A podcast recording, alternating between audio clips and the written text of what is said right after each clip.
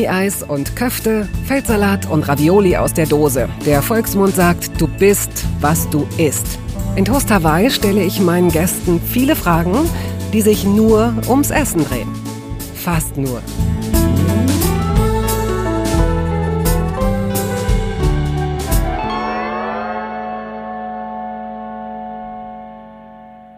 Ob Marin Kräumann Katzen mag? Ich weiß es gar nicht, aber denen wird ja nachgesagt, sie hätten mehrere Leben.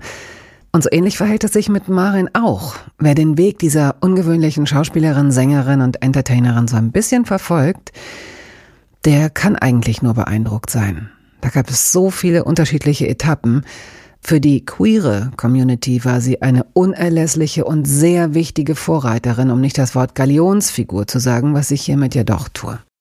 1993 hat sie sich geoutet. Damals stand sie da so ziemlich auf verlorenem Posten. Wirklich lesbisch, die Kräumann?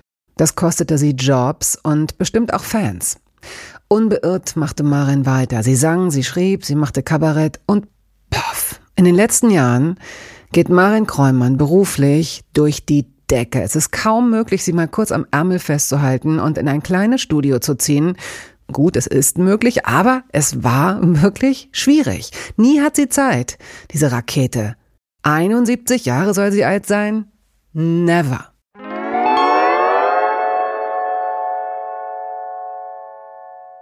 Ein bisschen kenne ich dich ja schon, Marin. Herzlich willkommen. Aber über Essen haben wir noch nie miteinander gesprochen. Deswegen nee, bin ich total gespannt. Ich glaube nicht. Nee, über Musik, über alles Mögliche sonst, aber über Essen noch über nie. Über Essen noch nie. Und dann habe ich mal kurz eingegeben, Marin Kräumann kochen. Und äh, dann habe ich gesehen, dass du mal vor 120 Jahren bei Alfredissimo warst, bei Alfred Biolek. Das ist wirklich oh, lange her, mit einer roten Dauerwelle irgendwie. Also es war irgendwie 1995 und deine Stimme war auch ganz hoch noch. Ja. Und dann habe ich gesehen, dass du mit unserer gemeinsamen Freundin Annette Frier was gedreht hast. Das war aber nur so ein kleiner Teaser und der hieß irgendwie, äh, weiß ich nicht, ähm, drei Gänge zum Glück. Der Kochkurs drei Gänge zum Glück ja. spielte da eine Rolle. Hast du jemals einen Kochkurs gemacht? Nein. Weil du es nicht nötig hast. Nein, über das äh, Kochen musste ich mir ja ganz mühsam aneignen. Das hatte ich, ich habe das nicht gekonnt. Das ist ein langer Prozess, eine lange Geschichte. Und ich habe es mir genussvoll und sehr kontinuierlich und hartnäckig angeeignet. Aber Kochkurs? Nee. Nee. Aber ich habe so von allem es ist im Grunde Wiener Schauspielerei. Ich erlebe was, habe Partner, Partnerinnen und dann gucke ich was ab. Seit etwa 50 Jahren lerne ich kochen. Und oft auch hängt es mit Partnerschaften zusammen. Also, dass man zusammen gekocht hat. Früher eben Männer, seit etwa 30 Jahren Frauen. Und das ist aber geblieben, dass das Kochen irgendwie ein wichtiger, das Essen und das Kochen, auch übrigens das auf den Markt gehen, ja. ein wichtiger Bestandteil auch von Freundschaften, von Beziehungen, wie man es jetzt definiert, ja. ist bei mir. Würdest du denn, du hast es jetzt so formuliert, als würde dir das Kochen fast nur Spaß machen mit jemandem zusammen. Bist du jemand, der sich auch selbst gerne und gut bekocht, vorausgesetzt du hast die Zeit? Weil im Moment, in den letzten vier Jahren haben wir auch gerade festgestellt, fünf, sechs Jahren bist du eigentlich permanent unterwegs. Ja, das stimmt. Aber das mache ich auch, um mich zu beruhigen und runterzukommen. Mhm. Was ich mir eigentlich nicht nehmen lasse, auch wenn ich die ganze Woche in Köln drehe, ist, dass ich möglichst irgendwie nachts noch komme oder, oder Samstag die erste Maschine und dass ich auf meinen Samstagsmarkt gehe, Karl-August-Platz in Charlottenburg und schön einkaufe und der kenne ich bestimmte die Stände, wo ich hingehe, man kennt sich und das ist schön und dann koche ich mir zumindest einmal an dem Wochenende, auch wenn ich Sonntagabend schon wieder los muss ja. oder Sonntagmittag, einmal koche ich mir was. Ich koche also, um die Frage zu beantworten, sehr gerne für mich auch einmal, ja. also lieber mit und für liebe Menschen, aber auch alleine und auch, es geht mir auch gut dabei. Und Würdest du dann auch, also deckst du dir da richtig den Tisch richtig schön oder ist dir das dann nicht so wichtig und liest du dabei, wenn du Nein, isst? auf keinen Fall. Nein. Oh. Ich mache nie Dinge parallel beim Essen. Mhm. Oder vielleicht habe ich das früher mal gemacht. Aber doch, also muss ich etwas ausholen. Also ich finde, Essen ist die Hauptsache und ich konzentriere mich mhm. darauf. Ich habe großen Genuss und dann mache ich nichts. Also ich mache nicht, äh, habe auch nicht das Handy daneben oder so. Ist dir als du jemanden oder eine kleine Gruppe bekocht hast, jemals etwas ganz fürchterliches passiert? Irgendein Debakel? Ist irgendwas runtergefallen, eigentlich schon schlecht gewesen, brannte plötzlich der Kronleuchter. Ja, ich überlege, ganz bestimmt sind mir die peinlichsten Sachen. bestimmt sind mir, die verdränge ich so gut, dass sie mir nicht spontan einfallen. Na, vielleicht später. Und vielleicht, erst einfallen, wenn ich es ein bisschen hab sacken lassen. Ja. Aber, vielleicht, äh, lass uns doch. aber ich finde, das bei Biolek grenzte ans Peinliche. Ich Da habe ich nämlich eine Sauerampfersuppe gemacht. Ja, ich habe da nur mal kurz reingeguckt. Äh, Ich habe auch völlig vergessen, dass es diese Sendung gab, tatsächlich. Also Er war der Erste. Mhm. Diese ganzen Köche, die professionelle Köche sind, können sich bei Biolek bedanken, weil er die Kochsendung gesellschaftsfähig gemacht hat. Mhm. Ich weiß, dass meine Mutter immer, die hat das sehr gerne geguckt und die hat immer gesagt, ach, der Biolek hat sich schon wieder richtig eingezwitschert. Weil der auch immer, es hieß dann auch immer wohl offenbar, ja, ist jetzt nicht schon wieder Zeit für einen Wein. Und Ja, dann, ich glaube, ja, er ja. hatte dann auch selbst irgendwie einen kleinen Weinvertrieb. Biolek hat deutsche Weine bekannt gemacht Mhm. in Deutschland. Das ist ein großes Verdienst. Er war der Erste, der mal nicht das übliche Italiener, Bordeaux, Franzosen und so weiter, was man so kannte, wo man sagte deutsche Weine eh, sondern der hat die modernen, die jüngeren äh, Winzer Innen, aber es waren mehr Männer, bekannt gemacht und hat auch deswegen diese Weine empfohlen. Das war eigentlich ganz gut. Okay. Der hat ein Vorurteil abgebaut, dass es in Deutschland keine guten Weine gibt. Du bist in Walsrode zur Welt gekommen. Das kenne Ja. ich als Tochter Niedersachsens durch den Vogel. Vogelpark Walsrode. Gab's den schon, als du dort geboren Ich wurdest? war dort nur etwa vier Tage, und zwar die Tage von meiner Bist du schon Geburt. wieder weggeflogen? Meine Eltern wohnten in Fallingbostel Mhm. und meine Mutter kam zur Entbindung nach Walsrode. Deswegen bin ich in Walsrode geboren. Und Fallingbostel habe ich auch nicht lange, da war noch, war ich ein halbes Jahr alt, da kriegte mein Vater eben eine Stelle in Tübingen und dann Mhm. sind wir umgezogen. Also das, Walsrode hat keinen größeren Eindruck auch bei mir hinterlassen. Okay. Du hast vier Brüder, dann der Vater noch, deine Mutter und du. Also diese Mäuler muss man erstmal stopfen, die muss man erstmal satt kriegen. Mhm. Ja. Hattet ihr eine Haushaltshilfe? Hat deine Mutter das alles allein? Deine Mutter war, hatte einen Doktortitel. Ja, die ich, war ne? promovierte Sprachwissenschaftlerin, Romanistik und Altphilologie, hat Französisch, Spanisch, Latein und Sport hat sie gemacht und hat äh, promoviert. 1937 hat sie ihre Promotion gemacht. Was wohl- Ungewöhnlich. ja, was nicht äh, ganz ohne war, aber sie hat es irgendwie durchgekriegt. Und dann war sie aber, glaube ich, auch sehr froh, dass sie dann so im Abstand von zwei Jahren vier Jungs kriegte, weil da konnte man ihr nichts mehr vorwerfen. Also konnte irgendwie Hitler ihr auch nichts mehr vorwerfen. Da war dann die Promotion verziehen, weil sie dann, ja, ich mache mich da ein bisschen flapsig drüber lustig. Und wir waren noch eine Person mehr, denn ab einem bestimmten Zeitpunkt wohnte meine Oma auch noch bei uns, die aber meiner Mutter ganz doll beim Haushalt half, die zum Beispiel immer die Kartoffeln geschält hat. Meine Eltern waren ja beide aus Berlin und es gab ganz viel Salzkartoffeln. Das heißt, jeden Tag wurden Unmengen von Salzkartoffeln geschält. Das hat dann meine Oma dann gemacht. Aber wir hatten auch, damals nannte man es noch Dienstmädchen. Ja. Wir hatten natürlich eine riesen Wohnung. Es waren irgendwie sieben Zimmer. Ja, für acht Leute. Also als meine Oma dann bei uns wohnte, waren wir zu acht, fünf Kinder, zwei Eltern, die Oma. Wir hatten oft noch einen ausländischen Gast oder Gaststudenten oder Gastschüler. Mein Vater war Professor. War Professor ja. für klassische Philologie, genau. Und irgendwann sprach sich rum, dass meine Mutter war es vor allem sehr gut Nachhilfe gab in Latein und die hat äh, Generationen von Schülern durch die Versetzung geholfen oder durchs Abi geholfen, weil sie super, also vor allem Latein unterrichten konnte. Und dann äh, hatten wir manchmal so Schüler, die irgendwo anders äh, ne- durchgefallen waren und wo gesagt wurde, Hopfen und Malz fallen, die wurden dann zu Kräumanns gebracht und die schafften dann doch noch das Abi. Wie können wir uns die Mahlzeiten vorstellen in dieser riesengroßen Wohnung mit all den Menschen? Habt ihr darauf Wert gelegt, wenigstens mittags alle zusammenzusitzen es oder war das abends? Das war gar keine Frage. Natürlich, Mittagessen war die Hauptmahlzeit. Das war um halb eins, da hatten auch alle da zu sein. Wir kamen ja, wir waren dann ja lange, wir fünf gleichzeitig in der Schule. Uland-Gymnasium, das war äh, von der Tübinger Stadtmitte, wo wir wohnten, knapp zehn Minuten entfernt. Um zwölf Uhr war die Schule aus. Es war klar, dass wir alle um eins zu Hause sein konnten. Und dann gab es Mittagessen um halb eins. Frühstück gab es morgens vor der Schule um dreiviertel acht, also viertel vor acht war die Schule, also ab sieben oder so. Wir hatten einen Bäcker, der, wir waren natürlich große Kunden mit dieser großen Mhm. Familie und der Bäcker war drei Häuser weiter und die brachten morgens tatsächlich die dampfende große Tüte mit warmen Brötchen und Brezeln und legten sie ins Fenster neben der Eingangstür. Meine Mutter ging dann runter und holte diese Tüte hoch zum Frühstück. Und deswegen liebe ich Butterbrezeln zum Beispiel. Butterbrezeln ist mein, damit kann man mich bestechen, da kann man, da mache ich alles für. Butterbrezeln liebe ich einfach. Und das ist eine frühkindliche Erfahrung. Und Abendessen gab's um sieben auch ganz klar. Später dann, als meine Mutter älter wurde, um halb sieben. Aber um sieben gab es Abendessen und da gab es dann so Brot und Aufschnitt. Mhm. Und gab es Regeln, dass ähm, nicht gesprochen werden durfte oder gesprochen werden musste? Erzähl mir deinen Tag. Äh, hat dein, haben deine Eltern sich miteinander unterhalten oder alle miteinander? Alle haben sich miteinander unterhalten. Das war extrem lebhaft, sehr, sehr laut. Alle redeten durcheinander und äh, rangen auch um die Wortführerschaft. Ja. Und da war schwer was los. Also es war ein sehr, äh, ich hab, äh, kam aus einer sehr verbalen Familie, sagen wir mal vorsichtig gesagt. Und dann war ich auch, ich war der Kleinste und konnte nicht so mitmachen. Und ich habe da gelernt, also bei diesen Mahlzeiten eigentlich gelernt, auf Lücken zu achten, mhm. wenn einer vielleicht eine kleine Pause machte oder mal runterschluckte und dann habe ich ein Wort dazwischen und manchmal kam das gut an und da habe ich gemerkt, wie, ah ja. wie ich mich sozusagen bemerkbar mache. Da hast du dein Geschick ausgebildet für Ja, aber Moment, es war, war immer beim Essen. Bei uns ja. waren die Diskussionen waren mhm. beim Essen. Es waren sehr lebhafte, auch kontroverse, später eine politische Diskussion. Also am Anfang haben wir gebetet, irgendwann haben meine Brüder sich lustig gemacht über das Bet, dann Gebet, Tischgebet, da hat mein Vater gesagt, so, dann machen wir es eben nicht mehr. Da wurde nicht mehr gebetet, war auch okay. Mhm, okay. So, aber so, also so, da, da fand viel statt.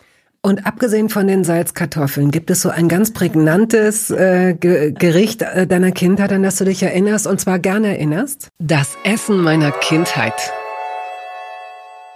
Ja, also natürlich habe ich am meisten geliebt den schwäbischen Kartoffelsalat. Meine Mutter war ja Berlinerin und kochte nicht schwäbisch. Die hat nie Spätzle gemacht, aber eins hat sie übernommen, das war der schwäbische Kartoffelsalat. Klar, Kartoffeln. Mhm. So, und den hat sie eingesehen. Und das andere, was sie auch manchmal machte, war Flätlesuppe. Aber sonst hat sie nichts übernommen. Mhm. Aber dieser Kartoffelsalat ist ja mit Brühe ohne Mayo und den hat sie wahnsinnig gut beherrscht. Und das fand ich ganz toll.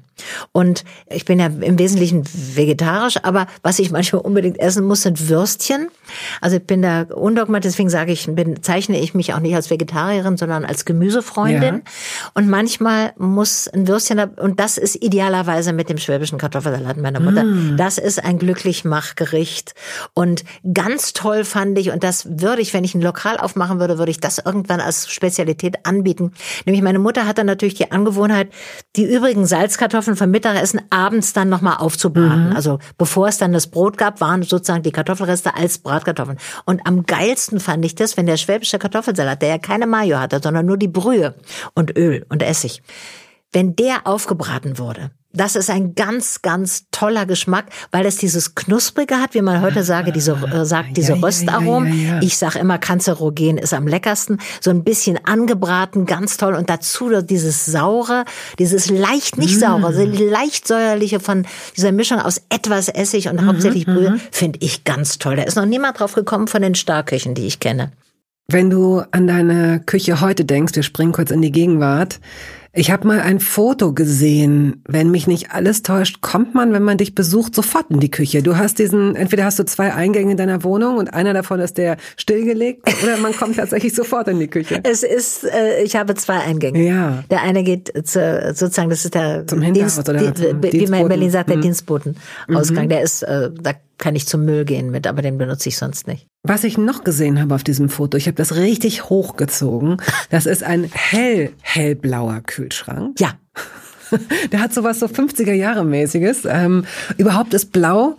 Jedenfalls war es auf dem Foto eine zentrale Farbe ja. deiner Küche. Ja. Es ist eigentlich eine kalte Farbe. Ja, äh, ich empfinde es nicht so. Also ich habe hellblau nicht nur für die Küche, sondern hellblau ist eine Lieblingsfarbe. Einfach so ein Himmelblau. Mhm. Himmelblau oder hellblau. Und zum Beispiel, ich habe irgendwann einen ganz alten Berliner Schreibtisch geerbt. Ich glaube, das muss etwa 1973 gewesen sein.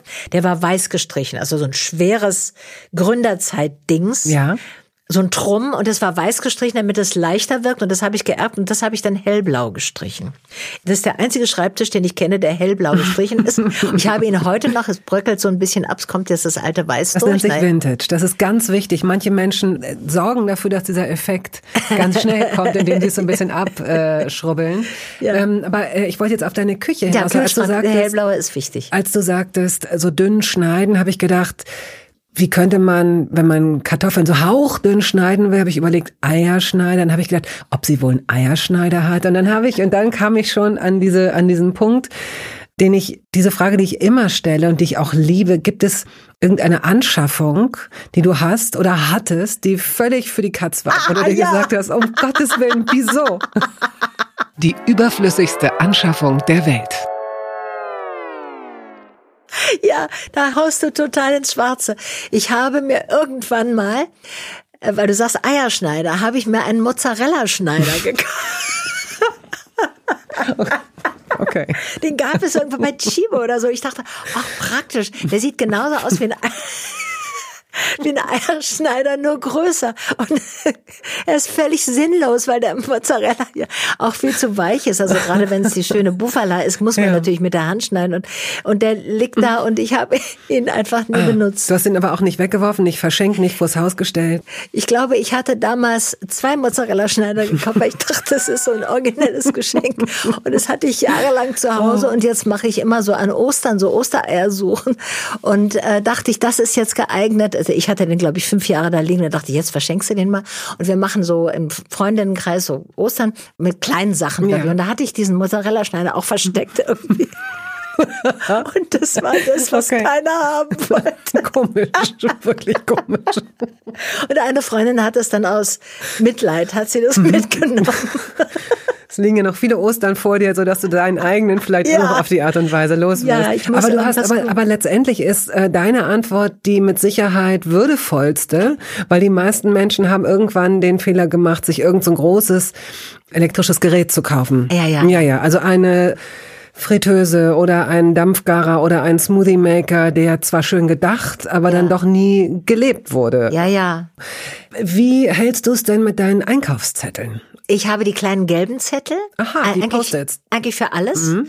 aber auch für Einkaufszettel. Also wenn du deinem Ritual frönst und am Samstag also zum Wochenmarkt gehst, was kaufst du Immer. Ist da, bist du so eine Porree-Stangenträgerin? Ich liebe Porree. Mhm. Ich finde auch Porree ein unterschätztes Gemüse. Ich habe in Frankreich damals gelernt, das war 1971, ja, ich muss es sagen, es ist Wie, so Dass du dir her. das merken kannst, ist doch so irre. Ja, ich war ja nur von 70 bis 71 in Paris zum Studieren. Das kann ich mir schon merken. Jedenfalls, da habe ich ja. Poirosus Muslin gelernt. Kennt mein gesamter Freundeskreis kennen meine Poirosus Muslin. Das ist einfach, man nimmt das Weiße vom Porree und kocht es, aber nicht zu lang. Und dazu gibt's eine sozusagen eine leichte Mayonnaise, die ich natürlich selber mache. Also ich mache bestimmte Sachen dann schon selber. Mhm. Und Sauce Muslin heißt es, weil da Eischnee drunter gehoben wird. unter die Mayonnaise Eischnee gehoben, dann ist es fluffiger, dann ist es leichter mm. und liegt nicht so schwer im Magen. Also nicht so wie russische Eier oder so, wo die, wo die Mayonnaise oder bestimmte Kartoffelsalate, wo die Mayonnaise so trieft und alles so schwer ja. macht, sondern und da mache ich noch ein bisschen Schnittlauch rein und ganz wenig Knoblauch und das ist ein ganz tolles Essen unterschätzt. Also Porree kaufe ich, ich kaufe oft Suppen grün als regelmäßiges, weil du danach ich muss ja, schlucken, wenn ja. wir vom Essen reden, es tut mir leid. ja, ich, ich kann, kann dir auch gerne, ich kann dir die Mozartkugel holen, die ich dir da hingelegt habe. So. Nein, Möchtest du was ich will essen? mich, ich kann ja mehrere, nicht mehrere Sachen auf einmal machen. Ich konzentriere mich jetzt aufs Sprechen. Gut. Also jedenfalls das Suppengrün. Ich gehe zu einem Bio-Gemüsestand meiner, also dem Händler meines Vertrauens, der ganz tolle Sachen hat, auch seltene, unterschätzte Gemüse hat, deswegen liebe ich den so. Und ich kaufe, also oft jedenfalls, wenn ich irgend Zeit habe, dieses Suppengrün und noch ein bisschen dazu weil äh, ich mir eine Gemüsebrühe mache. Das ist so ein Standard. Ich mache meine eigene Gemüsebrühe, je nach Angebotslage, auch mal mit roten, also andere Gemüse dann dazu und meine schönen orientalischen Gewürze, was ich so habe, mhm. meine asiatischen Gewürze. Und dann habe ich so ein Grundstock an Brühe. Denn erstens kann ich die so essen, die ist natürlich köstlich, aber ich kann zum Beispiel meine Risotti, meine Gemüsesuppen, auch die Brühe kann ich auch an den Kartoffelsalat dann geben oder so, den ich jetzt nicht so oft mache, wie es jetzt klingt. Aber die Brühe ist so und den Rest friere ich ein und da habe ich, wenn ich mal vom Drehen komme und gar keine Zeit hatte, Hast ich das, das auf und dann kann da, ich, genau. kann ich mhm. auch irgendeine Pilzsoße, alle Arten von Soßen kann ich damit machen und die Brühe ist natürlich das Fundament, das ja. Geschmackliche mhm. und da kann ich auch meine Vorlieben eben an ich würze eben gerne charakteristisch irgendwie. Was sind deine, deine wichtigsten fünf Gewürze, abgesehen von Salz und Pfeffer? Meine äh, beiden Lieblingsgewürze sind Koriander und Kreuzkümmel. Kreuzkümmel. Ja, Kreuzkümmel liebe ich sehr. Habe ich irgendwann entdeckt in Frankreich 1975, mhm. weil unsere französischen Freunde, die aßen das zu irgendeinem Rindfleisch, aßen die also gemahlenen Kreuzkümmel. Und das hatte ich noch nie geschmeckt. Das war meine französische Freundin, die ist etwas älter als ich. Die kam aus Algerien und ist eine Jüdin aus Algerien. Und der hat diese Küchen beherrscht, diese, Mhm, diese ja, Mischung beherrscht. ja. Und die hatten Kreuzkümmel schon immer. Und dann habe ich irgendwann ein Chili con Carne Gewürz gekauft im KDW von einer Firma, die es nicht mehr gibt. Ich glaube, ich kann sie deswegen nennen, McCormick. Und das war ein Chili con Carne Gewürz. Und dann habe ich Chili con Carne war einer meiner frühen Standards. Das kann man, der macht eine Dose Tomaten auf und eine Dose Bohnen auf und dann äh, Reis kriegt man hin. Und da habe ich gemerkt, da war dieses Gewürz drin, was ich dann von Dani und Jacques kannte in Paris und das war dieser Kreuzkümmel. Da Und, wusstest und das, du. also ich bin Aha, gerne ja. auch Ge äh, Geschmacksarchäologin. Das musste ich Schön erst mal gesagt, begreifen, ja. dass Ja, dieser. Mhm. in dieser Mischung dieses eine, was ich nicht kannte, das war eben dieser Kreuzkümmel. Ah. Und seit 1975, seit ich da da hatte ich irgendwie, das war kurz vom Staatsexamen, da hatte ich ein ja, wie heißt es, so ein Studienstipendien, so ein Forschungsstipendium für meine Staatsarbeit. Und da wohnte ich bei denen und da habe ich das äh, mitgekriegt. Und deswegen weiß ich, kann ich es auch so genau datieren. Und das sind zwei Gewürze, die ich sehr mag. Ich habe sehr, sehr gerne Sterneanis.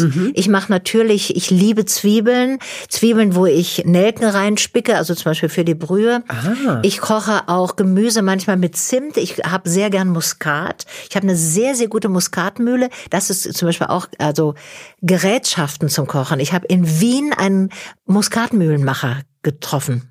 Das ist Gefunden. toll. Also das, der macht ähm, nur Pfeffermühlen und Muskatmühlen. Irre. Ganz, ganz toll. Aus Holz. Sie liegen in der Hand. Wunderbar. Wunderbar.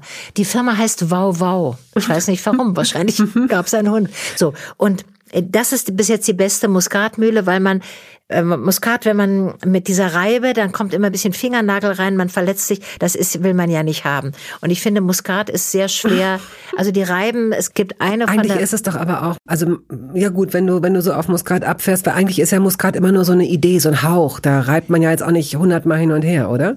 Doch, also Doch. das ist ein Hauch, du hast recht, es darf nicht dominant sein, aber es passt zu mehr, als man denkt. Es passt eben nicht nur zum Kartoffelbrei. Also Muskat ist unterschätzt und man könnte noch viele äh, Einsatzmöglichkeiten. Offenbar. Also du finden. bist, also wenn, wenn das mit der Schauspielerei dich mal richtig nervt für ein Ja. Jahr, dann kannst du auch so viele unterschätzte, weil das Wort unterschätzt ist jetzt schon drei, vier Mal gefallen, auch im Kontext mit Porre, wie du dich erinnerst. Ja. Ähm, einfach mal äh, rausgehen und trommeln für die unterschätzten Genau, Lebensmittel. ich könnte vielleicht Workshops machen zum Kennenlernen von unterschätzten Gemüsen. möglicherweise. Von überholten, altmodischen Gemüsen, die wir, zum Beispiel, als ich aufgewachsen bin, wir zu Hause hatten doch nie Rucola. Nein, es, es, es, hieß, es hieß Rauke und war ein Unkraut. Aber es, Es wuchs war, da. es kam nicht im. Salat vor. Rauke, als Wort gab es das, aber es gab es Genau. nicht in der Gastronomie.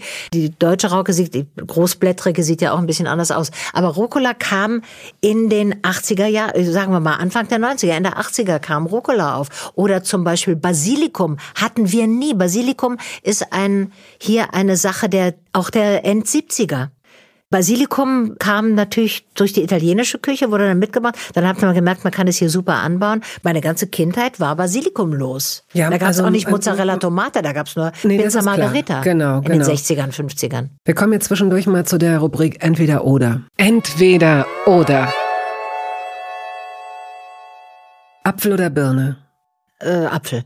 Hast du eine spezielle äh, Lieblingssorte? Nö, alles, was in Werder angebaut wird, kaufe ich. Also Mhm. ich kaufe auch gerne den Saft dann aus Werder. Also den, das sind ganz, ganz fabelhafte Apfelsäfte. Es gibt ganz, ich bin sowieso Säfte, ich bin Säfte-Fan, weil ich keinen Alkohol mehr vertrage und sozusagen von Wein auf Säfte umgestiegen bin, habe mich auch spezialisiert. Es gibt diese tolle Firma, die ich natürlich nicht nennen darf, aber die die besten Säfte hat. Säfte gibt es ganz tolle, die äh, auch prestigemäßig eigentlich mit äh, einem Wein mithalten können. Wenn du einen Apfel isst, wie isst du ihn dann? Ich beiße rein. Also du isst rund, rundum. Du bist so eine, Ich esse rundherum, wobei ich auch gerne mit ihm koche und geschmorte Äpfel, Mhm. äh, zum Beispiel, ich mache zum Beispiel Kartoffelbrei und dazu geschmorte Apfelspalten mit geschmorten Zwiebeln. Das finde ich ein ganz Mhm. tolles Essen.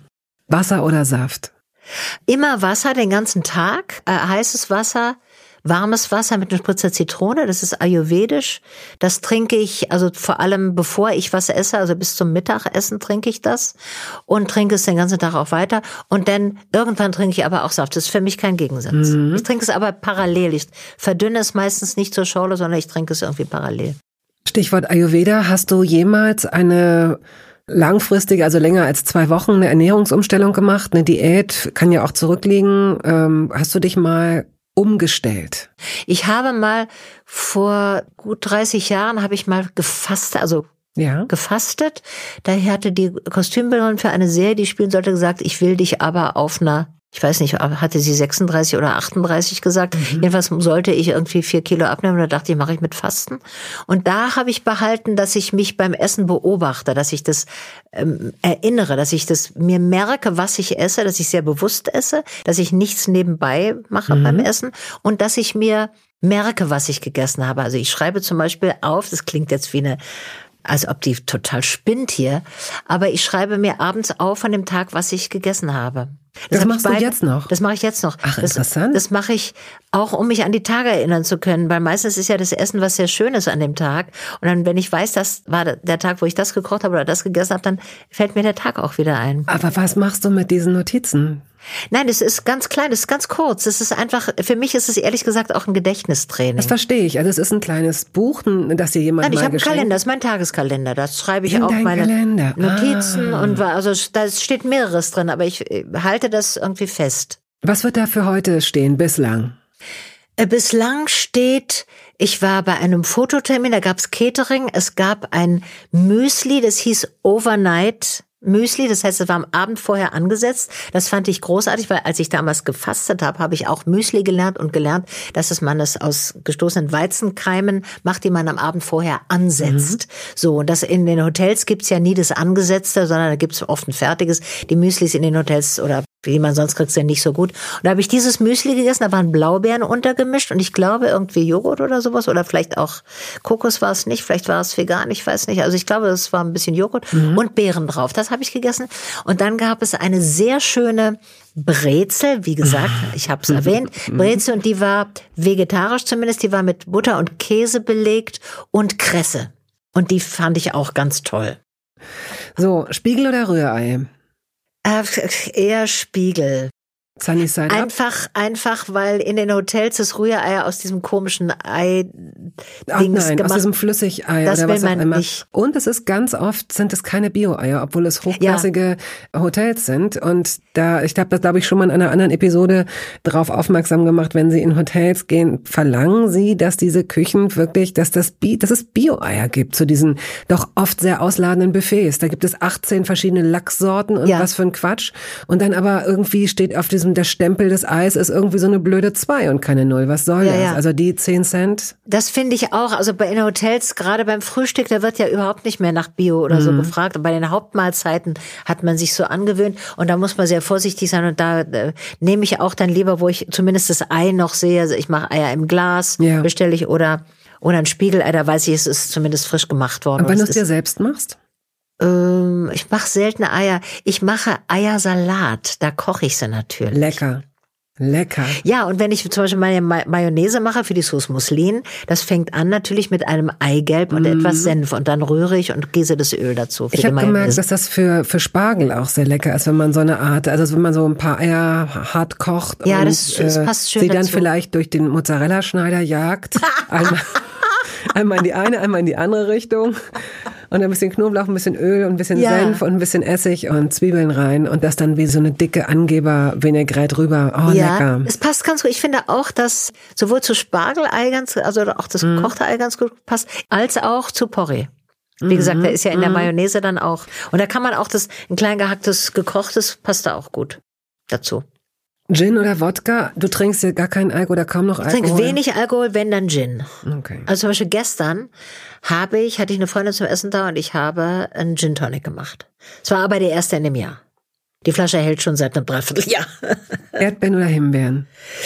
Ah, häufiger Erdbeeren, einfach weil es sie mehr gibt, aber Himbeeren auch gerne, aber weniger. Himbeer finde ich einzelne. Und bei Erdbeeren mache ich schon irgendwie, die 100 Gramm schneide ich mir klein und mache meinen Kokosblütensirup drauf. Ganz bisschen. Man, ja. Was ich auch gut finde in letzter Zeit, ist kleingeschnittene Erdbeeren, minimal Zitrone oder Orange, geht auch. Ich finde kostbar diese Zeit eben, wo es noch Orangen gibt und schon die Erdbeeren. Und das kann man dann äh, Zusammen. kombinieren. Und ich mache, also es gibt ja auch viele Arten zu süßen. Ich habe, benutze keinen Zucker, kaufe schon seit vielen Jahren keinen Zucker mehr, kaufe aber zum Beispiel Kokosblütenhonig oder Kokosblütenzucker nennt man dann das getrocknete Destillat. Aber das ist ein, das schmeckt anders als Kokos. unser äh, raffinierter so, Zucker. das sowieso. Und das tue ich ein bisschen auf die Erdbeeren. Und was übrigens auch sehr gut ist auf die Erdbeeren, ist Balsamico. Ein Ja. dickerer Balsamico. esse ich eigentlich, aber das schmeckt gar nicht so sehr. Das gibt's ja, also es gibt Crema Balsamico natürlich, das ist ganz zähflüssig dann, aber es gibt auch so dickere Balsamici, die man dann tropfenweise auf die Erdbeeren macht und das ist, passt erstaunlich gut. Das kann man passt- gut ja. lernen, wenn man Erdbeeren mal in Salate schneidet. Ne? Also wenn man sich sowieso mal so Ja. einen Salat macht mit äh, Nüssen und ein bisschen Ziegenkäse oder Schafskäse und so und dann so ein paar Erdbeeren da rein. Ja. Daher kenne ich die Kombination als aus Balsamico ist und auch Erdbeeren. toll. Ist auch lecker. Kaffee oder Tee? Tee, Rotwein oder Weißwein? Weißwein. Müsli oder Brötchenschrippe? Eigentlich beides nicht, weil ich selten frühstücke. Wann isst du dann die erste Mahlzeit? Zum Mittagessen. Und ist das dann auch was Warmes? Ja, definitiv was Warmes, wo ich mir dann Zeit nehme. Also manchmal schaffe ich es auch nicht und das ist dann, wenn mein, meine Bürozeit durch ist, irgendwie um vier oder so. weil Das passiert mir auch, aber das kommt drauf an, wann ich die letzte Mahlzeit vorher eingenommen habe. Also ich habe eben natürlich, wenn ich zum Beispiel abends auftrete, ich komme nach Hause, ich muss mich irgendwie runterbringen oder auch nach einem Drehtag, da esse ich irgendwie noch was. Und seines Macadamia-Nüsse. Mhm. Oh, aber lecker, ja. ah, eine Schwäche von mir. So, aber da ne- nehme ich noch was zu mir, dann habe ich ja spät abends noch was gegessen und dann lasse ich, ich fühle mich am wohlsten, wenn ich dann so zwölf, 14 Stunden verstreichen lasse, wo nichts, wo ich nichts zu mir nehme. Und dann ist ungefähr die Mittagszeit, wo ich dann warm esse, wie, wie bei Mutter Kräumann damals. Also richtig eine schöne warme Mahlzeit. Und das ist dann mein Einstieg in den Tag. Und hilft dir das warme Wasser dabei, weniger Hungergefühl zu haben oder es zu unterdrücken? Ja, das hilft auch irgendwie. Wenn dann, ich nehme ja ein bisschen was zu mir und da vermisse ich nichts. Ich habe auch mein Magen will da gar nicht unbedingt was essen. Ich bin ein Fan davon, dass man isst, wenn man Hunger hat. Also ein Teil dieses großen Genusses, den ich am Essen habe, ist, dass ich wirklich ein Bedürfnis habe zu essen. Ich bin völlig dagegen, sieben kleine Mahlzeiten am Tag oder das, was eine Zeit lang mal gesagt wurde, fünf kleine Mahlzeiten seien besser als, finde ich überhaupt nicht. Schön den Raum lassen, schön den Darm und den Magen, den ganzen Trakt in Ruhe lassen, dass der arbeiten kann und dann auch das Spüren, mm, jetzt kommt das Hüngerchen, jetzt hätte ich gerne, mm, das habe ich Lust auf. So, diese Lust entstehen zu lassen. Ja. Und zu essen, wenn man Hunger hat, finde ich einen riesigen Genuss. Ist auch, und das ist auch sicherlich, ich glaube, es gibt kaum Medizinerinnen und Mediziner, die da jetzt widersprechen würden. Wissen wir ja auch, dieses, ich sage immer 16 zu 9, aber es ist ja irgendwie, wie heißt es, 14 zu, wie heißt diese Ernährungs, Äh, Intervall? wo man ja genau, wo man so viele Stunden nichts isst. Ich kann mir das für mich nicht vorstellen, weil ich so schnell unterzuckere, aber es Ah, ja. ist ähm, natürlich gesünder, auch wie du es beschreibst mit der Reinigung und so weiter. Aber bedeutet das denn, dass du selten Appetit hast? Nein, ich habe richtig schön Appetit. Ich bin eine ganz starke und gute Esserin. Aber ich du habe, hast jetzt so zwischendurch, es kann dir jetzt nicht passieren, dass du, also wenn du satt bist und du, oder wenn du vor zwei Stunden gegessen hast und du gehst jetzt an so einem frischen Brot oder an einem äh, Schokoladending vorbei oder so, dann ist jetzt, dann bist du, sagst du so, nö, nicht. Ja, das ist äh, also kein Dogmatismus. Also jetzt, also ich kann, äh, wenn ich dann nach einer großen Pause esse, kann die Mahlzeit auch sehr lang sein. so über So, Stunden. dann kommt immer noch was, dann, dann äh, Nachtisch und dann, äh, pff, Okay. das kann dann länger dauern und dann, wenn ich so am Essen bin, kann es schon eine Weile dauern.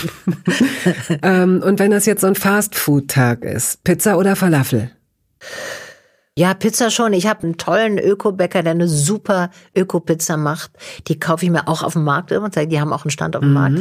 Und das esse ich sogar ganz gerne. Mal so. Und dann aber, deine Antwort ist wahrscheinlich Margarita.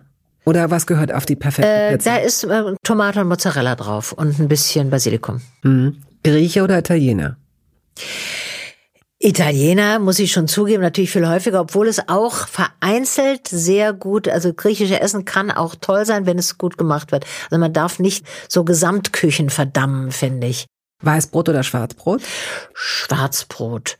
Aber manchmal, zum Beispiel, wenn man vor dem Essen so Öl kriegt, Öl und Salz, dann, das muss irgendwie ein helles Brot sein. Das Brot, das man in das Öl ditcht, wo man, also wenn man beim Italiener auf die Antipasti wartet. Ja, ich verstehe schon. So, dann muss, das muss, es kann natürlich so ein Pizzateig sein, so ein Focaccia, aber sonst ein, ein, Ein gutes, ehrliches Brot. Weißbrot. Es- Wobei, ich habe das in einem Restaurant erlebt und da ist das so, da haben die so ein Mittelbrot. Im Grunde ist es wie so ein verkleidetes Weißbrot. Ja. Es hat nichts von einem Schwarzbrot, gar nicht. Und es saugt, es nimmt genauso viel Öl auf. Es ist draußen auch so ganz, das ist viel krosser noch auf eine Art. Und das ist so das Perfekte. Aber ich habe mich noch nicht getraut zu fragen, was das ist, damit ich es mir nicht kaufen kann. Damit ich nicht ganz viel davon esse. Und das Ja. ist so lecker in Kombination mit Öl. Ja, ja, das klingt toll. Oh Gott. Und es hat auch eine Kruste. Es hat eine so gute Kruste, Kruste, also eine Kruste ehrliche, ist toll. gute Kruste. Gut, dann stelle ich dir jetzt auch die Gewissensfrage. Du gehst einkaufen, du kaufst ein frisches Brot, hast zu Hause aber noch was. Was isst du? Isst du, wenn du nach Hause kommst, das alte erstmal auf, das vielleicht morgen nicht mehr gut ist? Ich sehe an deinem Blick schon, der hatte schon sowas. Ich weiß, wie du antwortest. Du sagst, komm, ich muss das frische Brot essen. Das ist, das stimmt nicht wirklich. Ich, äh, also es kommt darauf an, was man für ein Brot kauft. Ich kaufe dieses, was du eben beschreibst, so eine, so ein frisches, frisches Brot, das, wo man denkt, ah, das muss ich jetzt gleich essen. Das ist gar nicht, das sind gar nicht die Sorten, die ich kaufe. Ich kaufe schon zum Beispiel das Brot mit Fenchel, Anis und Kümmel drin. Also so Art voll, Vollkornbrote. Und da kaufe ich, es gibt einen Laden, wo es so kleine Mengen gibt. Das würde für mich dann reichen. Wo es verschiedene Sorten so in einer kleinen Menge gibt. Da, damit komme ich dann über die Woche eigentlich im Wesentlichen. Und da kann ich, das kann ich auch essen, wenn es schon zwei, Ja. drei Tage alt ist. Das schmeckt ja manchmal sogar besser und gerade wenn man es röstet beispielsweise. Du Ja, hast ja. einen Toaster, das habe ich auf diesem Foto Ja, auch ich entdeckt. toaste viel in, inzwischen, Ja. Mhm. weil ich Brot nicht mehr wirklich gut vertrage. Das, es gibt ja, kommen ja mit dem Alter so Sachen, dass man nicht mehr sehr gut damit leben kann. Und Brot esse ich eigentlich gerne, also, äh, aber es schmeckt mir besser, es- ich vertrag's besser getoastet. Helle oder dunkle Schokolade? Bin gerade im Ändern. Ich will mehr äh, dunkle Schokolade essen, weil es natürlich gesünder ist. Und bin, I started out as a lover of light chocolate. Also ich habe gerne Milchschokolade immer gehabt. Was ist denn deine, ohne jetzt hoffentlich eine Marke zu nennen, aber deine Lieblingsgeschmacksrichtung? Salzkaramell. Hm, das kommt wie aus der Pistole Ja, das geschossen. ist, das habe ich zuerst als Eis entdeckt. Das war auch in Frankreich im Urlaub mal an der Atlantikküste. Die hatten Eiscreme, Salzkaramell. Das esse ich sehr gerne. Ich muss aber zugeben, damit es nicht alles so politisch korrekt rüberkommt, ich esse in bestimmten Situationen auch böse Konzernschokolade. Und zwar beim Drehen da mache ich etwas, was ich sonst nie mache. Ich trinke nach dem Essen, ich trinke so keinen Kaffee, das macht mich viel zu wach. Ich trinke einen entkoffeinierten kleinen Espresso, das sind drei Schlucke. Und dazu nehme ich ein Stück, ich darf die Firma nicht nennen, äh, weil es Werbung wäre. Also es ist eine böse, böse Firma. Und ich nehme ein Stück davon zu diesem entkoffinierten Espresso. Das verschafft mir irgendwie, dieses Ritual verschafft mir eine gewisse Befriedigung. Ja. Gibt es Aber andere- sonst Bio-Schokolade. Bio-Schokolade. Ja, die auch aber immer leckerer schmeckt, muss man sagen. Also mir jedenfalls. Es Die schmeckt immer ganz toll. Es häufiger. gibt ganz tolle. Ähm, ich habe neulich mal so eine vegane Schokolade gegessen. Zuerst habe ich gedacht, ja, ich mache das, damit ich bei Toast Hawaii sagen kann, ich habe eine vegane Schokolade gegessen und die war extrem lecker. Ja, ja. Da hat mir nichts gefehlt. Ja. Also erstaunlich und gut. Ja, das finde so ich auch. Finde ich Mhm. auch. Das gibt, da gibt's ganz, eine ganz tolle Entwicklung. Süßkartoffel oder Kürbis? Ich mache mehr, bei- reite mehr Kürbis zu. Aber es ist auch ein Vorurteil. Ich könnte, einfach eine Gewohnheit. Ich könnte mehr Süßkartoffeln, das kann man ja aufs Blech legen und einfach In den Ofen. Ja, in den Ofen. belegen, gut mit Käse Genau, das- belegen oder sonst Das geht eigentlich gut. Sehr, sehr ich esse zum Beispiel auch, wenn ich mich dann sie so ein paar Mal im Jahr lasse mich ja gehen, auch mit äh, Pommes frites. Ach, Und- Ketchup oder Mayo? Beides. Aber Ketchup ist noch wichtiger. Und da gibt's auch ganz tolle Süßkartoffelchips. Lecker. Die können ganz toll sein. Sind die Süßkartoffelpommes kenne ich. Ich Ja. kenne keine Ich meine nicht Chips, ich meine okay, Süßkartoffelpommes Wow, sind die Ja. lecker. Ich dreh durch. Ja, ja, finde ich auch. Finde ich was ganz Tolles. Hast du eine Fritteuse? Nee. Ich mache das nicht selber. Das hat, meine Mutter hat es irgendwann mal angeschafft, weil meine Brüder ja auch immer in Frankreich in Ferien waren und immer wieder kamen und sagten, oh, bei Madame Bataille hat's wieder, die hat, macht immer Pommes frites selber. Mhm. Und hat meine Mutter das auch gekauft und mal versucht, aber das stinkt wirklich wahnsinnig. Ja. Und das ist mir zu viel. Das reicht, ich esse es ja auch selten. Ich esse Fritten selten, aber dann die paar Mal im Jahr gehe ich dann, äh, die esse ich auswärts. Croissant oder Laugenstange? Laugen. Laugenstange, ja klar. Lakritz oder Fruchtgummi? Beides nicht sehr doll, aber Fruchtgummi eher, obwohl in letzter Zeit, ich will mich ja auch weiterentwickeln, habe ich auch ein bisschen mal Lakritz gegessen und fand es gar nicht mehr so schlimm. Aber eigentlich bin ich kein Lakritz-Fan. Marzipan oder Nougat? In letzter Zeit doch wieder auch manchmal Marzipan. Es gibt da so ein junges Berliner Start-up-Firma, die machen Marzipan. Das fand ich dann ziemlich lecker. Werbung. Es gab eine Phase in meinem Leben, in der ich alles richtig machen wollte in Bezug auf meinen Körper. Genügend Flüssigkeit, Bewegung, die richtige Ernährung. Hey, ich werde ein ganz neuer Mensch und kürze das an dieser Stelle mal ab. Aus mir wurde kein ganz neuer Mensch. Solche Pläne sind löblich, aber in der Regel zum Scheitern verurteilt. Wir wollen zu schnell zu viel und übersehen, wer wir sind und wer wir jahrzehntelang waren. Nichts gegen Veränderungen, nichts gegen gesündere Angewohnheiten oder Ernährungsumstellungen. Aber ich finde, sie müssen zu unserem Leben passen und es muss irgendwie Klick machen im Kopf. Rückblickend kann ich sagen, dass mir die Dinge, die sich bei mir dauerhaft in Bezug auf meinen Körper oder Ernährung veränderten, immer auch einleuchteten, weil ich eine Veränderung in meinem Körper oder in meiner Kondition oder in meiner Konzentration spürte. Vor ungefähr zwei Jahren riet mir eine sehr gute Freundin, die Ärztin ist, dazu, ein paar kleine Check-ups durchzuführen und bat mich eindringlich darum, täglich Omega-3-Fettsäuren zu mir zu nehmen. Wenn du sonst auf alles verzichtest, Bettina, darauf bitte keinesfalls, sagte sie mir und empfahl mir gleich noch die Marke dazu, Norsan. Da hätte sie die Inhaltsstoffe gecheckt, die nähme sie nämlich selbst auch. Nun ist es ja nicht so, dass ich das nicht selbst schon hundertmal gelesen hätte. Allein schon um Entzündungen abklingen zu lassen, ist unser Körper auf ungesättigte Fettsäuren angewiesen, kann sie aber nicht selbst produzieren. Wir müssten täglich 250 Gramm Makrele oder Sardellen oder Lachs essen. Bekommt niemand von uns hin, oder? Ich begann dann damit, verschiedene Produkte zu vergleichen. Rezensionen, Qualitätsnachweise, Erfahrungsberichte und landete, das hätte ich mir also sparen können, wieder bei Norsan. Daher fällt es mir wahrscheinlich auch so leicht, diese Produkte hier zu bewerben. Es gibt die hochdosierten Omega-3-Produkte im Sortiment als Kapseln oder Öle aus Fischöl oder Algenöl. Letzteres dient als vegane Variante. Und für Kinder gibt es beispielsweise vegane Kaugelee-Drops. Mein Favorit ist das Fischöl, weil ein Esslöffel pro Tag ausreicht und ich damit zudem noch Vitamin D3 aufnehme. Gesundheitsversprechungen kann und darf ich hier nicht machen, das ist klar. Aber ganz subjektiv als Bettina kann ich sagen, dass ich mich deutlich fitter und konzentrierter fühle seit anderthalb Jahren. Also seit ich das Öl täglich nehme. Und ich werde dabei bleiben, Podcast-Werbung hin oder her. Und meine Arztfreundin ist auch happy. Sie ist eine von über 5000 Ärztinnen und Ärzten, die die Produkte von Norsan empfehlen. Ich habe auch gerade nochmal nachgeschaut. Norsan ist die meistverkaufte Omega-3-Marke in deutschen Apotheken. So, und weil das der Deal auf Gegenseitigkeit ist, machen wir es hier endlich auch mal so, wie Sie das vielleicht schon aus anderen Podcasts kennen. Es gibt einen Code mit einer Ermäßigung von 15 Prozent auf Ihre erste Bestellung.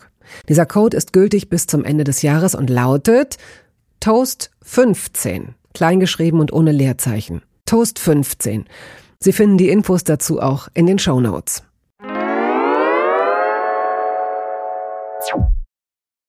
Gibt es in deiner Küche so Geräte oder auch vielleicht Messer, die du geschenkt bekommen hast, also so, oder die du von deinen Eltern übernommen hast, sowas in der Art, so Sachen, die dir wirklich was bedeuten, die ganz, ganz wichtig sind? Ja, ich habe geerbt an das, das kleinere Besteck, also so ein Dessertgröße eigentlich, aber ich nehme es für normales Essen, weil die, das richtig große Besteck ist mir viel zu groß. Das habe ich äh, nach dem Tod meiner Mutter geerbt. Da haben wir fünf Kinder ja überlegt, wer kriegt was. Mhm. Und dann kriegte ich dieses schöne Besteck. Und ich habe auch viel weil ich die einzig nicht verheiratete war. Meine Brüder waren alle schon verheiratet, als meine Mutter starb, hatten ihren Haushalt. Und mhm. dann habe ich viel von den Sachen, die sozusagen für gute für Gäste gedacht waren, habe ich, äh, hab ich geerbt. Und die sind mir auch wichtig. Und da sind auch noch kleine Mokkalöffel und so kleine ausgefallene Sachen, die, die schätze ich sehr. Die benutzt du aber auch für dich und nicht nur, wenn Besuch kommt? Oder sind die so? Hm, also zum Beispiel die, der, der kleine Löffel, das ist für eine Espresso. Da ich selber keinen Kaffee trinke, mhm. benutze ich die selten, aber ich biete sie sehr gerne also ich serviere sie sehr gerne, wenn ich Gäste habe, die zum Beispiel einen Kaffee trinken wollen, einen Espresso trinken oder so. Da finde ich schön, dass ich da wählen kann zwischen den ja. verschiedenen Löffelgrößen. Hast du, wenn du, wenn du einlädst, sitzen die Menschen in deiner Küche? Ist die groß genug? Oder hast du so ein, so ein, so ein Wohn-Esszimmer oder vielleicht sogar ein Esszimmer? Ich habe so ein Zimmer, wo das Klavier steht und viele Bücher stehen und wo ein großer Tisch ist. Da arbeite ich dran und dieser Arbeitstisch, den kann ich umfunktionieren zu einem Esstisch. Und wenn mehr als zwei Leute kommen oder eigentlich mehr als eine Person kommt, mhm. aber das war ja schon lange nicht mehr, dann mache ich eine große Runde an diesem, an diesem Tisch. Und bist du eine entspannte Gastgeberin? Ich arbeite dran. Also ich, es gab Phasen, wo mich das total gestresst hat, weil man so einen Perfektionsdrang hatte. Das war so in den 70ern, als ich so anfing zu kochen, dachte ich, was muss so perfekt sein? Man muss, kochen ist was, was man können muss, was auch Mädchen eigentlich können muss. Es gab ja die Institution der Haushaltsschule, dass man, weil Mädchen irgendwie schneidern und kochen genau. können. Und ich gehöre zu der Generation, wo das manchmal noch viel, diese, diese Option, dass man auf eine Haushaltsschule geht. Mhm. Und deswegen dachte ich am Anfang auch, Kochen ist was, eigentlich möchte ich es können, aber ich kann es überhaupt nicht und erwerbe es erst und da hat es mich mehr unter Druck gesetzt.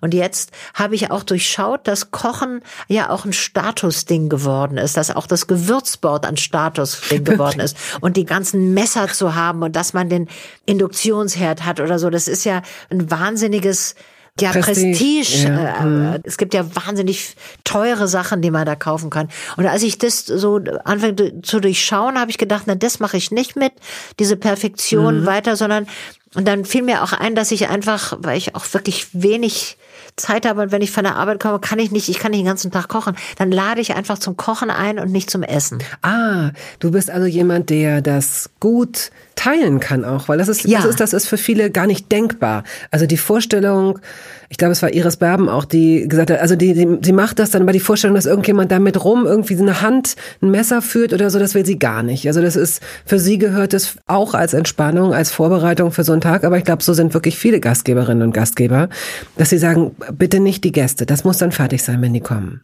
Ja, also so, ich habe vielleicht mache nicht diese Art von Einladung mehr, wo sechs bis zehn Leute kommen und wo ich echt gestresst bin, sondern bei mir ist es, also jetzt seit Corona sowieso natürlich einzelne und da kann ich gut delegieren sagen, kannst du bitte die Erbsen Ach, das ist holen? Super.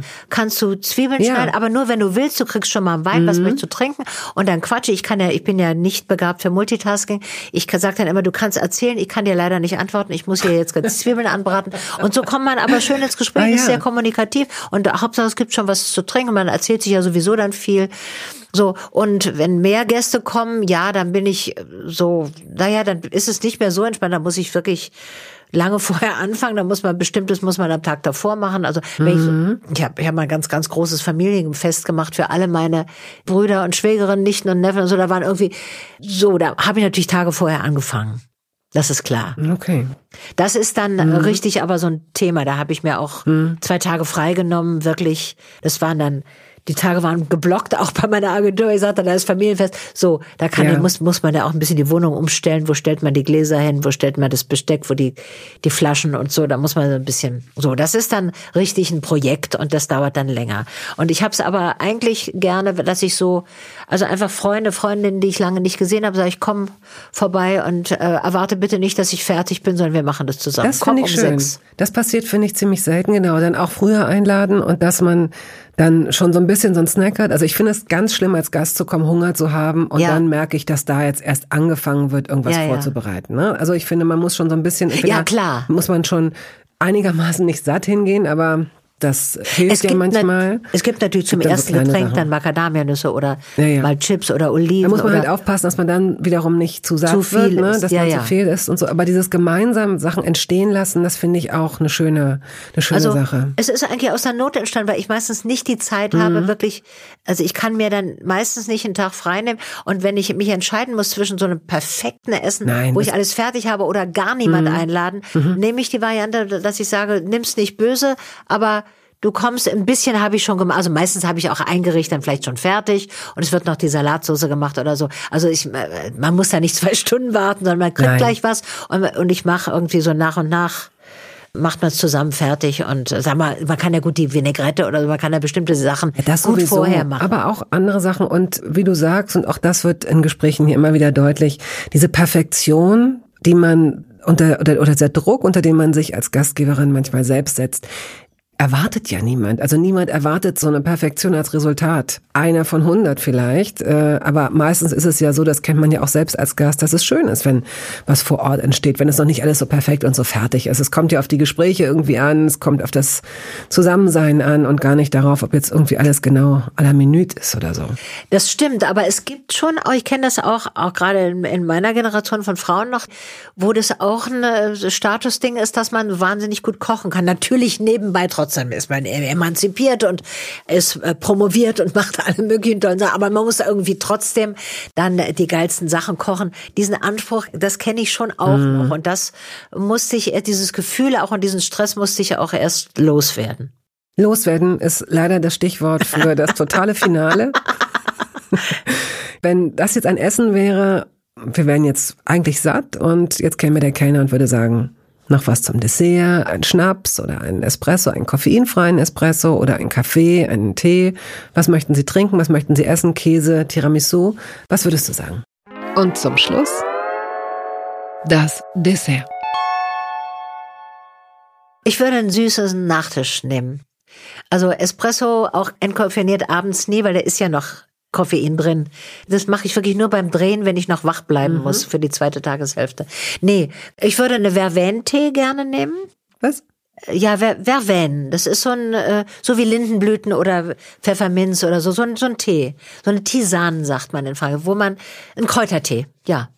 Dann sag doch Kräutertee, Herrgott. Ja, Prestige, aber immer dieses Prestige, dieses Tee-Prestige, ja. Für mich ist das ja unglaublich. Ein Vervain. Ich, ich nehme ein Vervain. Lindenblüten, wie sagt man, wie sagt man? Kräutertee. Herrgott, es geht doch. Ja, Kräutertee, da kriegt man dann vielleicht diese hässlichen Mischungen, die es auch bei diesen ungeliebten Hotelfrühstücken gibt. Das will man nicht. Sondern ich möchte schon, dass sie die Vervainblätter dann haben ja, oder die frische Minze oder ja, so. Gut. Frische Minze zum Beispiel. Also, Vervain-Tee. Und was nimmst du als bevorzugtes süßes Dessert? Dessert zum Ende? Ja, Tiramisu ist schon eine gute Richtung. Das gibt es auch, kann man mit Erdbeeren so machen, mit ein bisschen Teig, der irgendwie getränkt wird, mit Alkohol oder was anderem. Auch Sahne. Ich esse wahnsinnig gerne Schlagsahne. Ich esse kaum ja. mehr. Sonst Milchprodukte esse ich sehr wenig. Das vertrage ich auch nicht mehr gut. Ist das nicht komisch, dass man das als Erwachsener, also als Kind, das kann ich verstehen, hat man, da gibt man sein Taschengeld für andere Sachen aus. Aber ist es nicht auch ein Zeichen dafür, erwachsen zu sein, dass man nicht so ein Pot Sahne für 1,26 kauft und sich den schlägt und den von Anfang bis Ende einfach aufisst? Ich meine, Sahne. Das ist toll, Sahne. Sahne ist großartig. Oh Gott. Sahne gehört zu den Dingen, die ich tatsächlich immer im Kühlschrank habe. Gut. Weil es zu so vielen Sachen, also ja. gerade natürlich, wenn dann die Obstkuchen kommen und also mm. natürlich Sahne ist, wenn in den letzten Julitagen der erste Zwetschgendatschi kommt. Uh. Warm, uh, frisch uh, uh, und dann natürlich mit Sahne. Hoi, hoi, hoi. Also Toll. jetzt, ja, lass uns mal jetzt in die Küche gehen. Wir machen, du kriegst jetzt deinen Vervente. Ich esse mal eine Mozartkugel weiter. und äh, ja, ich freue mich sehr, dass du dir die Zeit genommen hast, mit uns diesen kulinarischen Ausflug Es war ein reines Vergnügen. Also schön. über Essen reden mit dir ist ja auch, oh. auch ein Vergnügen. Wie schön. Also, tschüss. Tschüss.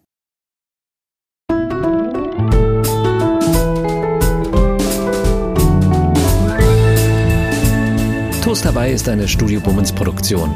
Ausführende Produzentin Wiebke Holtermann. Ton und Schnitt Henk Heuer. Musik Jakob Ilja. Neue Folgen hören Sie jeden Samstagmorgen. Überall da, wo es Podcasts gibt.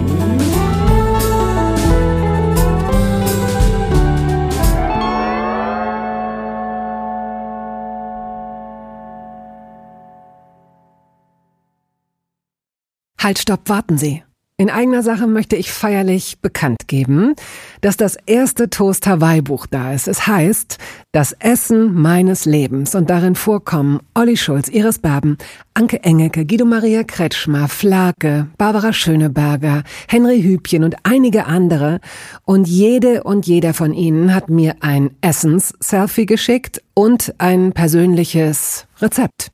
Das ist ein super Buch zum Verschenken für alle Feste, für alle Geburtstage und Essenseinladungen. Das Essen meines Lebens. Ein Kochbuch, ein Interviewbuch und ein Fotobuch. Sie können das jetzt bestellen.